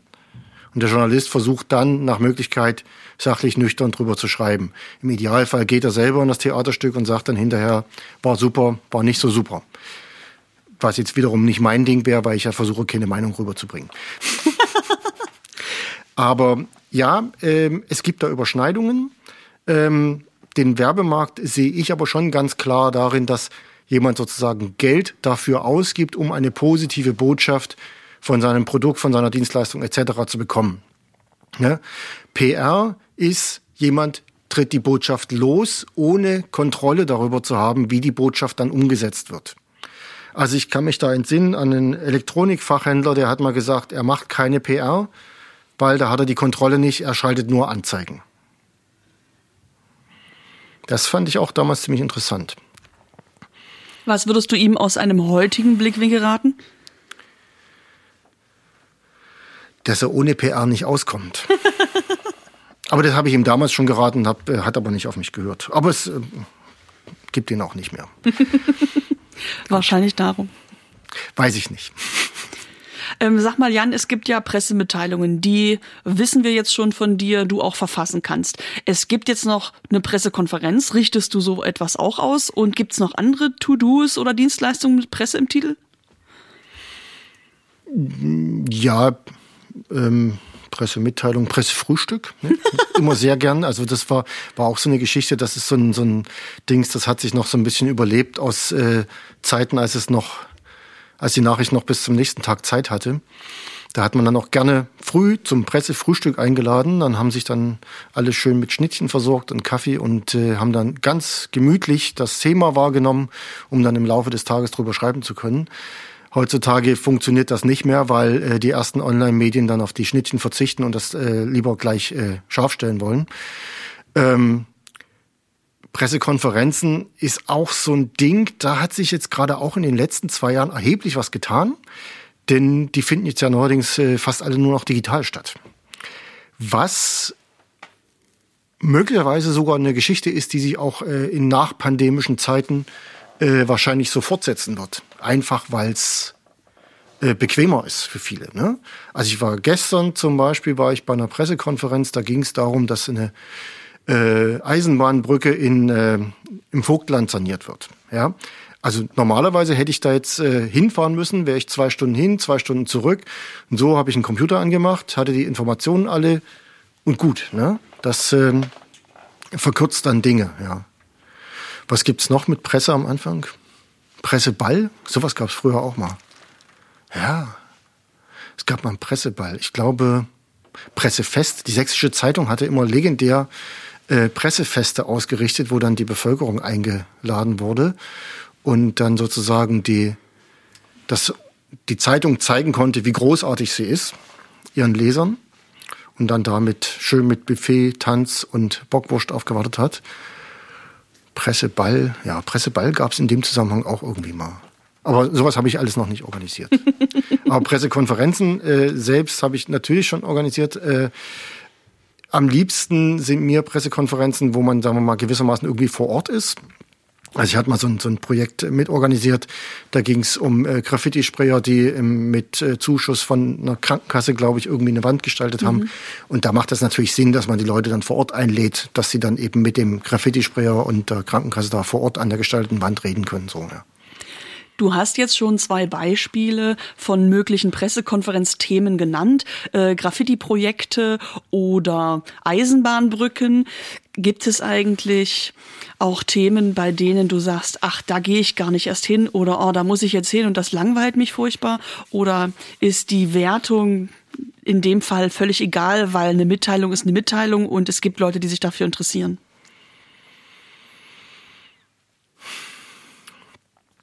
Also was meine persönliche Haltung ist, äh, versuche ich da tatsächlich nach Möglichkeit rauszuhalten. Aber ähm, ich wäge dann ab. Äh, wie groß ist das Thema? Wie relevant ist das für meine Leserschaft? Und denke dann, da gehe ich dann hin oder nicht. Also zum Beispiel ähm, gibt es am alten Leipziger Bahnhof ja ein ziemlich großes Gelände, was jetzt gestaltet werden sollte. Da war das für mich klar, da muss ich bei der Pressekonferenz einfach mit dabei sein, obwohl mein äh, befreundeter Kollege, der Winfried Schenk von Pieschen aktuell, da auch mit dabei war und wir uns manchmal in solche Geschichten reinteilen. Aber da war uns das eben so wichtig, dass wir beide bei der Pressekonferenz dabei waren. Die war auch digital übrigens. Ähm, wenn jetzt ein Thema, weiß ich nicht, wenn irgendwie der, der kleine Kulturverein von nebenan jetzt äh, da zu einer Pressekonferenz einlädt, um über seine drei Theaterstücke des nächsten Monats äh, zu berichten, dann würde ich denen wahrscheinlich schreiben, hey, schickt mir das Infomaterial zu, schickt mir drei Bilder von den Aufführungen und gut ist, da würde ich nicht zu einer Pressekonferenz hingehen. Das wäre, das ist den, das, das ist Aufwand Nutzen nicht im angemessen. Dann kannst du mir noch mal sagen, ähm, wann macht man denn eine Pressekonferenz, bei der es auch notwendig ist, eine zu machen? Man hätte ja theoretisch auch ein A4-Blatt formulieren und das wegschicken können. Bei den Graffiti-Sprayer verstehe ich das, weil du sagst, diejenigen, die darüber berichten sollen, müssen das einmal erlebt haben. Man kann es vielleicht auch anfassen. Die Leute, die das äh, sprühen, haben auch so eine bestimmte, ja, Street Credibility, vielleicht eine Körperlichkeit. Ähm, da ist auch natürlich ein bestimmter Geruch im Raum, wenn man mit äh, Chemikalien und Farben arbeitet. Das ist also ein Erlebnis, das muss man körperlich erfahren haben, man muss sich miteinander austauschen können. Ähm, welchen Aspekt muss denn also eine Pressekonferenz haben, damit Leute von außerhalb oder auch ja äh, RedakteurInnen sagen, ja klar, da muss ich hin, da kann ich nicht einfach nur die Pressemitteilung verwursten? Es muss ein Thema sein, wo mit Nachfragen gerechnet wird. Ja, also bestes Beispiel, äh, es gibt äh, ja die Bundespressekonferenz und die Landespressekonferenz, äh, wo sich dann äh, bei der Bundespressekonferenz, da sitzt dann eben der Regierungssprecher vorn und äh, im Raum sind dann 20, 30, 40 Journalisten und die stellen halt alle möglichen Nachfragen. Ne? Das, äh, also da wird, werden zwei, drei Themen bekannt gegeben und äh, die Journalisten wollen dann nachfragen. Die nutzen den direkten Kontakt dann, dass sie dort schnell an die Informationen herankommen können. Also gestern zum Beispiel mit dieser, mit dieser Brücke war das auch so. Da waren wirklich relativ viele Journalisten zugeschaltet und die haben dann eben jeder seine spezielle Nachfrage gestellt. Der eine wollte eben wissen, wie weit der Regionalverkehr davon betroffen ist. Der nächste wollte wissen, äh, wie hoch die Brücke ist. Das stand zwar schon in der Pressemitteilung drin, aber egal. ähm, aber das, das ist so, da, also wenn, wenn man unterschiedliche Fragen zum Thema erwartet. Ne? Also jetzt nehmen wir mal an, wir, wir haben jetzt hier zehn Jahre Wir gestalten Dresden und wir machen eine Pressekonferenz und alle, äh, alle zehn Branchenvertreter sitzen vorn und dann kann eben jeder der Branchenvertreter zu seiner Branche dann eben was sagen. Dann könnte das unter Umständen Sinn machen, wenn das Interesse an der ganzen Geschichte so groß ist, dass die Medien tatsächlich kommen. Da bin ich mir jetzt nicht ganz so sicher. Und sag mal, welche Themen haben eigentlich deine Arbeit vorangetrieben? Gab es bestimmte Themen oder Meldungen, äh, die dich in der Art und Weise, wie du arbeitest oder wie du von deiner Leserschaft wahrgenommen wirst, so katapultiert haben? Ich bin ja nicht nur Moderatorin, ich bin auch diplomierte Kulturwissenschaftlerin. Und ich bin so jung, dass ich in meinem Studium das Modul Kulturgeschichte des Internets durchgenommen habe, ja. Und das fing damit an, dass wir zum Beispiel gehört haben, jetzt geht's erstmal noch um Fernsehgeschichte, als die Mondlandung ähm, weltweit das erste Mal stattfand, hat es die Fernseher, also die Geräte, die man sich zu Hause anschafft, quasi in die Höhe getrieben, diese Anschaffungen, denn die ganze Welt wollte das sehen. Und auch die Live Live-Übertragung hatte dadurch einen großen ähm, Booster, kann man sagen, äh, weil plötzlich die Aufmerksamkeit darauf war, sich ein Heimgerät anschaffen zu können, um live dabei zu sein, wie dieser Start in den USA in die Lüfte geht. Und äh, wenn ich jetzt aufs Internet schaue, weiß ich, dass die, man muss es wirklich sagen, Lewinsky-Affäre um Bill Clinton damals dazu geführt hat, dass Menschen online sich nicht nur informiert, sondern auch miteinander Dokumente ausgetauscht haben. Und wenn man jetzt noch ein bisschen weiter spult und jetzt äh, wird es wieder, geht's wieder in die Richtung unserer zweiten Folge mit Anja Koschemann, der Dildo-Designerin. Im Internet wurde die Technologie des Streamings ja besonders nachgefragt, als es darum ging, nicht mehr nur auf Videokassette, sondern online ja Pornofilme streamen zu können. Und das sage ich, weil es gibt manchmal so Entwicklungsstufen, bei denen dann plötzlich ähm, ein großer Sprung passiert. Also ich äh, formuliere es nochmal äh, an dem Beispiel Pornoindustrie. Die hat nämlich äh, diese Technologie, dass Streaming in großen Datenmengen schnell auch möglich ist, was wir ja heute für Netflix jeden Tag benutzen, eben vorangetrieben, weil es plötzlich Millionen NutzerInnen gab, die das zu Hause eingefordert haben, dass diese Technologie vorangetrieben wird. Und ähm, jetzt wollte ich damit nicht sagen, dass du eine neue Technologie erfunden hast. Ich frage dich doch aber, ob es ein Thema oder ja eine Technologie gab, bei der du gemerkt hast, ui, hier ist ein großer Sprung passiert, das hat mich katapultiert. Okay, tatsächlich ähm, gibt es dann jetzt doch zwei Aspekte, auf die ich da eingehen könnte. Das eine hatten wir äh, weiter vorne im Gespräch schon mal, diese, diese Software, die das, die das Bloggen ermöglichte sozusagen. Das war Sprung eins ähm, und Sprung zwei war tatsächlich äh, das Aufkommen von Facebook. Ähm, was, denke ich, gerade in den Anfangsjahren von Facebook erheblich dazu beigetragen hatte, dass äh, das Neustadtgeflüster einen wesentlich größeren Bekanntheitsgrad erlangt hat. So. Inzwischen ist das, glaube ich, ziemlich durch mit Facebook. Ich, äh Darum haben die sich auch umbenannt, Jan. Bald sagt keiner mehr Facebook, dann ist Facebook so eine Geschichte der 2010er Jahre und alle sagen bloß noch Metaverse, weißt du? Ach so, Ironie funktioniert ja nicht im Radio. Caro, ermahne dich. Dann beschreibe ich mal meinen Gesichtsausdruck. ich grinse sauertöpfisch. ähm, ja, however, Meta, Facebook, ähm, das Ziel dieses, äh, dieses Giganten ist ja ein anderes geworden. Also während es in der Anfangszeit eben durchaus äh, von Interesse von Facebook war, dass eben eine Seite wie das Neustadtgeflüster da hinkommt und seine Inhalte weiterteilt. Und dann haben die das eben auch zugelassen, dass man sozusagen von Facebook wieder zurück auf die Website kommt. Das, das war alles gewollt. So, und da wurde das eben auch äh, in gute Ausspielung gegeben. Inzwischen ist es so, dass Facebook versucht, die Leute eben auf der Seite zu halten. Und das merkt man ganz deutlich. Wir haben ja nur in Deutschland noch eine, eine, eine wunderbare Situation, was den Umgang mit Facebook angeht, weil bei uns ist ja Facebook sozusagen nur eins von vielen. Wenn man in andere Länder guckt, da ist ja Internet gleich Facebook. So. Das ist ja eine, eine Situation, die ist ja ganz, ganz katastrophal. Und da bin ich ja ganz froh, dass das bei uns nicht so ist. Und deswegen bin ich auch über jedem Leser, der irgendwie äh, jenseits von Facebook zum Neustadtgeflüster kommt, bin ich auch immer sehr froh. So.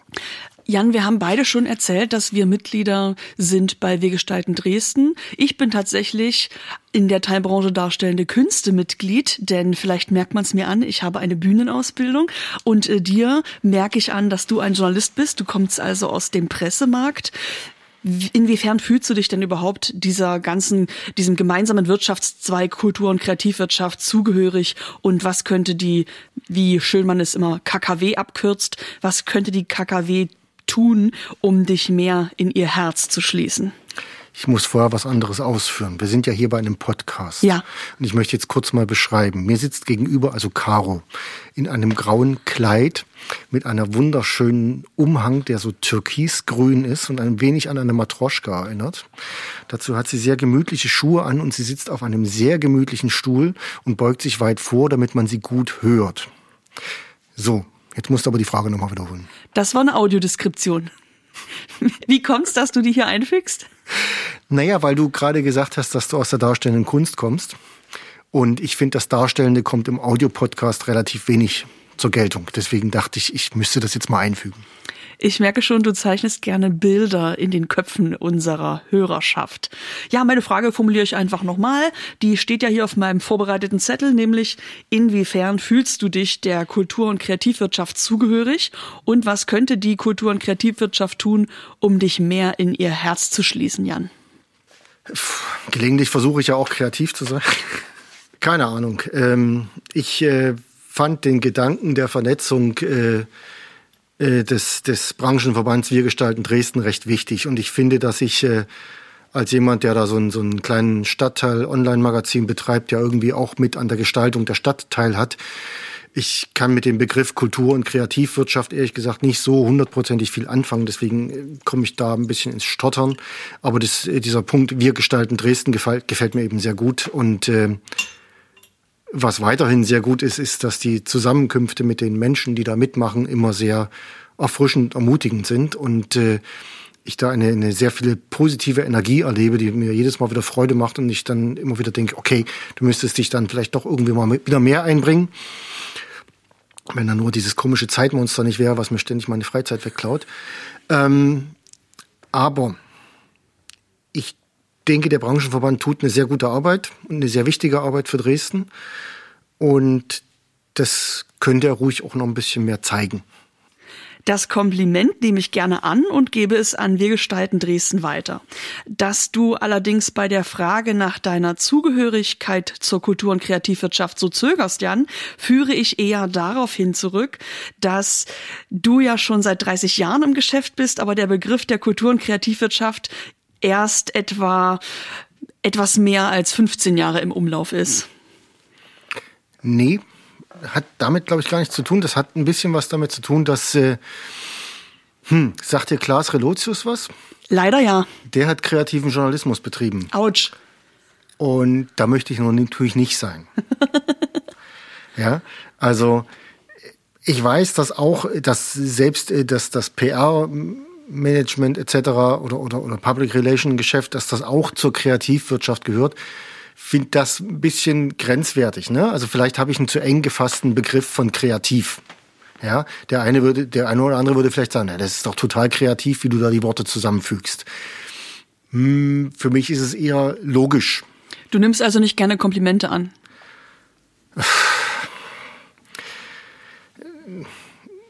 Doch, na klar, nehme ich gerne Komplimente an, aber ich möchte gerne äh, Komplimente haben, von denen ich mich auch äh, äh, beschrieben fühle. Ja, und kreativ im Zusammenhang mit Journalismus ist kritisch. Ja, weil du hier sagst, kreativer Journalismus, wenn man über Relotius spricht, ähm, ist etwas, das auf dem Zinken von Fakten beruht und sehr viele fiktionale Anteile trägt. Du sitzt mir jetzt gegenüber und nix ganz stark. Und ja, davon möchte ich dich auch weit entfernt sehen. Wenngleich ich behaupte, dass ein Text, den du schreibst und auch die Art und Weise, wie du ihn veröffentlichst, also auch wie du ihn in Neustadtgeflüster einbettest, auch in eine, das darf ich sagen, nach 30 Jahren Neustadtgeflüster Seite in eine Gesamterzählung. Ich denke, das hat große kreative Anteile, weil eine andere Person das so nicht machen würde und dass hier ein schöpferischer Aspekt hintersteckt. Und da habe ich jetzt auf diese Weise heimlich die Definition von Kreativwirtschaft, die, na ab, die natürlich absichtlich grob gefasst ist, mit eingebunden. Und wenn wir dann den anderen Teil nehmen, ist es natürlich schon so, dass ich auch gern das Online-Magazin gern auch bei der Kultur verhaftet sehen möchte.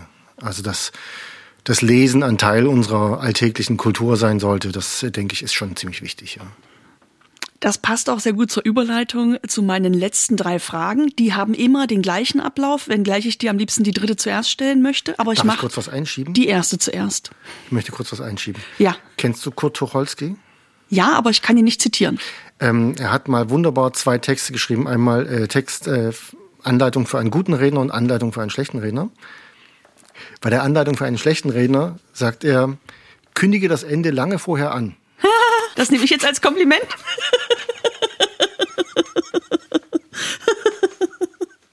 Gut, äh, dann kommt das Ende nach der dritten Frage und die erste folgt zugleich. Lieber Jan, ganz allgemein gesprochen, was möchtest du in Dresden gerne mal erleben?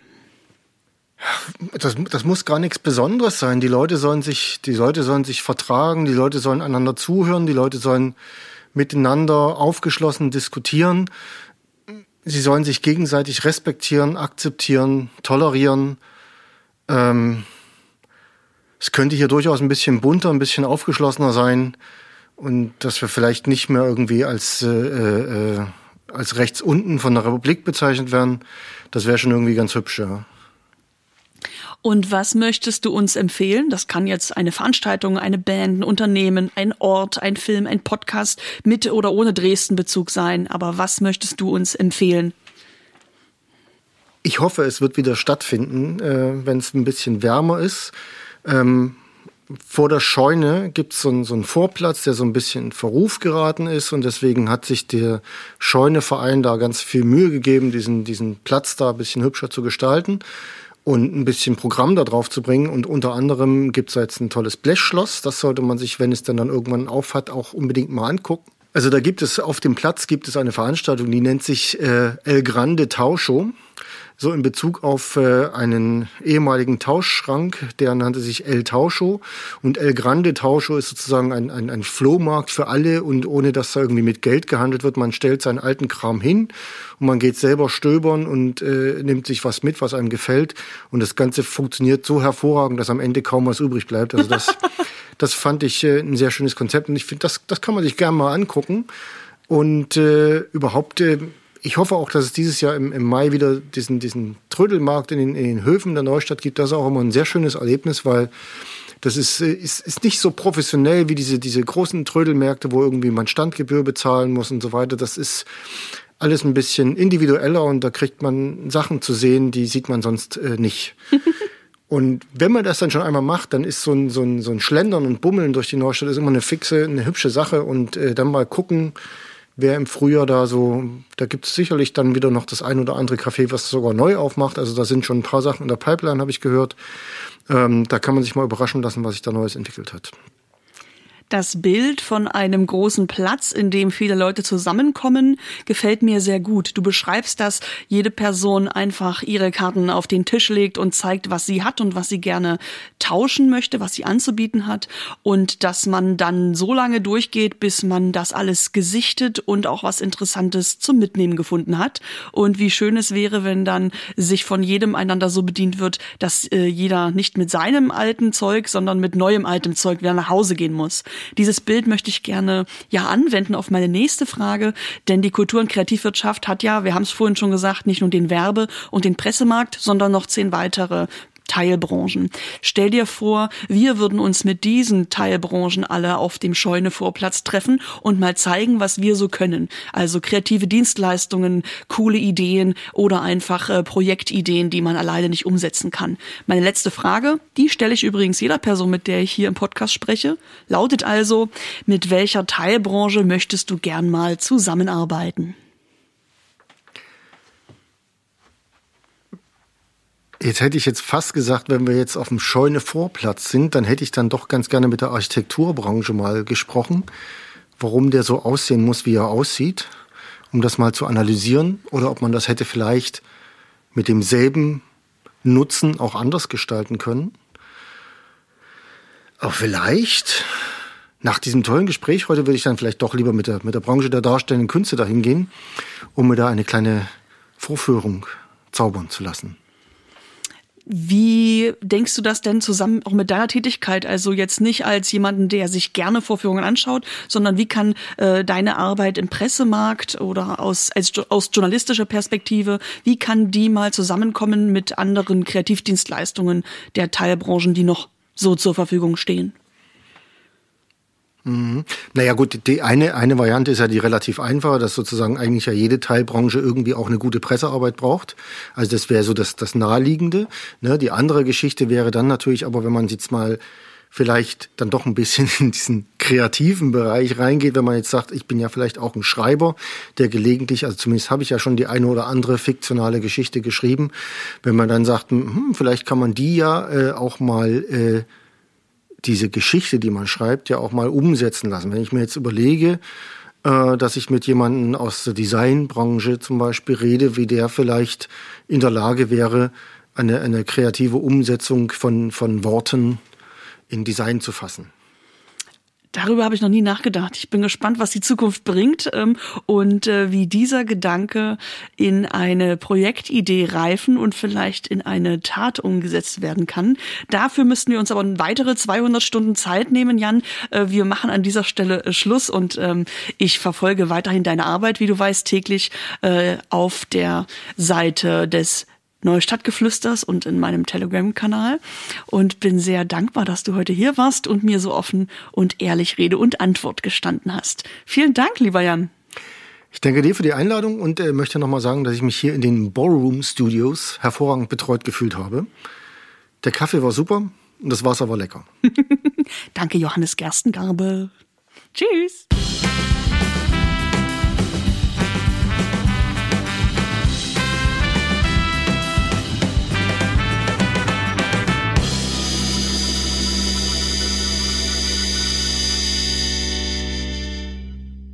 Ihr wollt Caro quetscht aus etwas Gutes tun?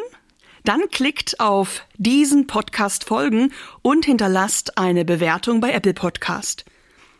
Wenn ihr in dieser Folge etwas erfahren habt, das ihr zuvor nicht wusstet, dann empfehlt meine Interviews mit kreativen Dresdnerinnen gern weiter, zum Beispiel im Freundeskreis, im Kollegium, in euren Familien und in der Nachbarschaft.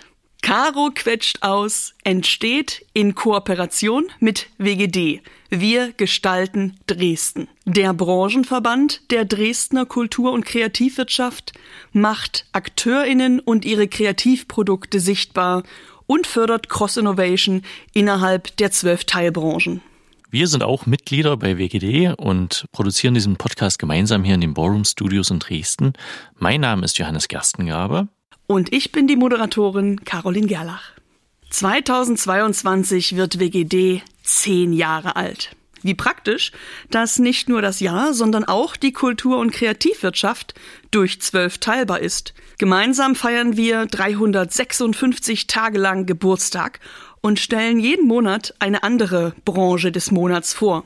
Im Februar sagen wir Happy Birthday Pressemarkt und sprechen mit zwei Urgesteinen der Dresdner Presselandschaft.